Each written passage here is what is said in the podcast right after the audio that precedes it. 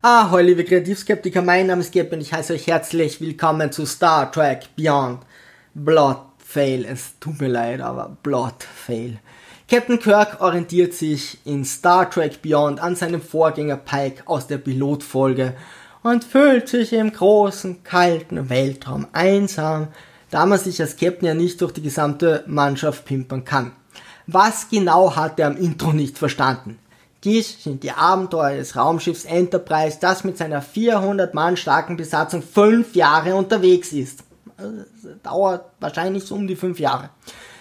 Captain Kirk hat ein x-beliebiges Artefakt von einer x-beliebigen Rasse für eine x-beliebige Rasse einfach so bekommen als Friedensangebot.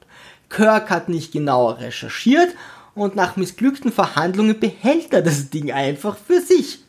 Die Enterprise fliegt zur Raumstation Yorktown, die weit, weit draußen All liegt. Ja, obwohl sie eigentlich gar nicht so weit weg sein kann, was ich später erkläre. Spock erfährt, dass sein späteres Ich gestorben ist und bekommt die Midlife Crisis. Spock und Kirk haben also Sinnkrisen und wollen die Enterprise verlassen. Und ich habe keine Lust auf Pille, der Arzt, dem einsame Männer im Weltraum vertrauen. Für die bevorstehende Action hätte ich gerne etwas heldenhaftere Protagonisten gehabt, die nicht ständig von Pille therapiert werden müssen. Wenn ich Gefühle sehen möchte, dann schalte ich eben die Gilmore Girls ein und sehe mir nicht einen Star Trek Kinofilm an. Irgendein schwer beschädigtes Schiff einer x-beliebigen Rasse, Details interessieren hier niemanden mehr, kommt in Yorktown an. Das einzige Mitglied ist die Kapitänin, die meint, meine Crew wurde entführt, bitte helft mir. Fliegt in einen Nebel, aus dem ihr nicht zurückfunken könnt und von dem ihr überhaupt nichts wisst, obwohl er quasi vor eurer Haustür rumbummelt. Ist ja oft so, dass ein Nebel vor der Tür hängt, in dem man nicht telefonieren kann und noch nie jemand hat den erforscht. Zitat, fünf Jahre unterwegs ist, um fremde Galaxien zu erforschen, neues Leben und neue Zivilisation. Viele Lichtjahre von der Erde entfernt dringt die Enterprise in Galaxien vor, die nie ein Mensch zuvor gesehen hat. Sollte man dann nicht auch den Nebel vor der Haustür erforschen? Nur so nebenbei erfährt man später, dass die USS Franklin den Nebel vor Ewigkeiten schon mit Warp 4 erreicht und erkundet hat. So weit weg und unbekannt dürfte er dann ja wohl doch nicht sein. Natürlich recherchiert wieder einmal niemand, die Frau wird nicht überprüft und die Enterprise fliegt vollkommen ahnungslos in eine Falle. Die Vorgehensweise der Sternenflotte könnte man irgendwie als suboptimal bezeichnen. Kaum angekommen wird die Enterprise von einem Schwarm kleiner Raumschiffe angegriffen, wovon jedes von zwei Piloten gesteuert wird. Kirks Schiff wird serientypisch zerstückelt also Filmserien typisch zerstückelt, damit man im nächsten Teil ein neues präsentieren kann, beziehungsweise am Ende von dem Teil schon, und die meisten der Besatzungsmitglieder werden gefangen genommen. Im Endeffekt geht es einzig und allein um dieses ominöse Artefakt, über das man nicht viel weiß.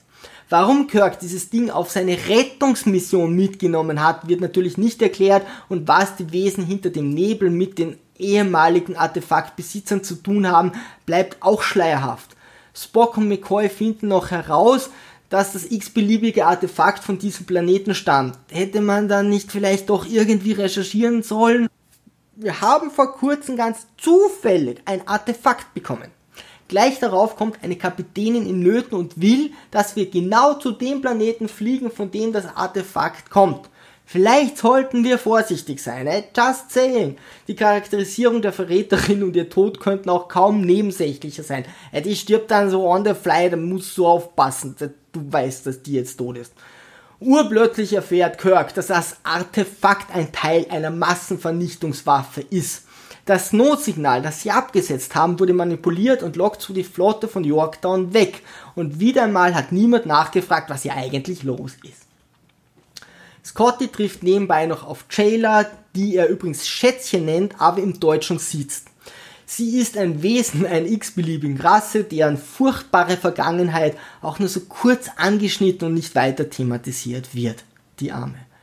Kirk konnte das Artefakt jedoch bei einem Wesen, das augenscheinlich eine Paarung zwischen einem Menschen und einem Facehacker ist, unter den Hackergliedern verstecken. Qual, der Anführer der Bösen, sucht nun vergebens das Artefakt. Er kann eigentlich nur glauben, dass das Ding bei Kirk ist. Dennoch bedroht er plötzlich, obwohl Kirk nicht da ist, vollkommen unmotiviert Sulu und die Facehacker sagt, okay, gut, dann gebe ich dir das Artefakt, ich hatte es die ganze Zeit. Ja, dann hätte er es auch gleich erobern können. Jailer erzählt nun, dass die Basis der Bösen von unzähligen Wachen verteidigt wird und die wenigen Verbliebenen der Enterprise, die jetzt noch frei sind, keine Chance haben. In einer kurzen Szene wird gezeigt, dass die Wesen, die beim Fliegen irgendwie ein Schwarmverhalten aufweisen, in so Termitenhügeln unter der Erde wohnen oder so. Da die Schwärme aus zig bis hunderttausend Schiffen und dann immer doppelt so vielen Piloten, also Wesenstammen bestehen, und der Planet vollkommen leer ist, muss man die ja irgendwo unterbringen. Kirk greift mit seiner kleinen Armee oder mit dieser Einheit dennoch an, um die Überlebenden zu befreien. Dies ist gar nicht so schwer, da die Basis eigentlich nur von einem Dutzend Wesen, guten Dutzend Wesen bewacht wird. Die anderen können augenscheinlich nur fliegen und buteln den restlichen Tag in der Erde oder was weiß ich, wo die sind. Wenn man schon so eine Rasse einbaut, sollte man sie dann nicht irgendwie charakterisieren und darstellen. Kirk verwendet Jailers Hologramm.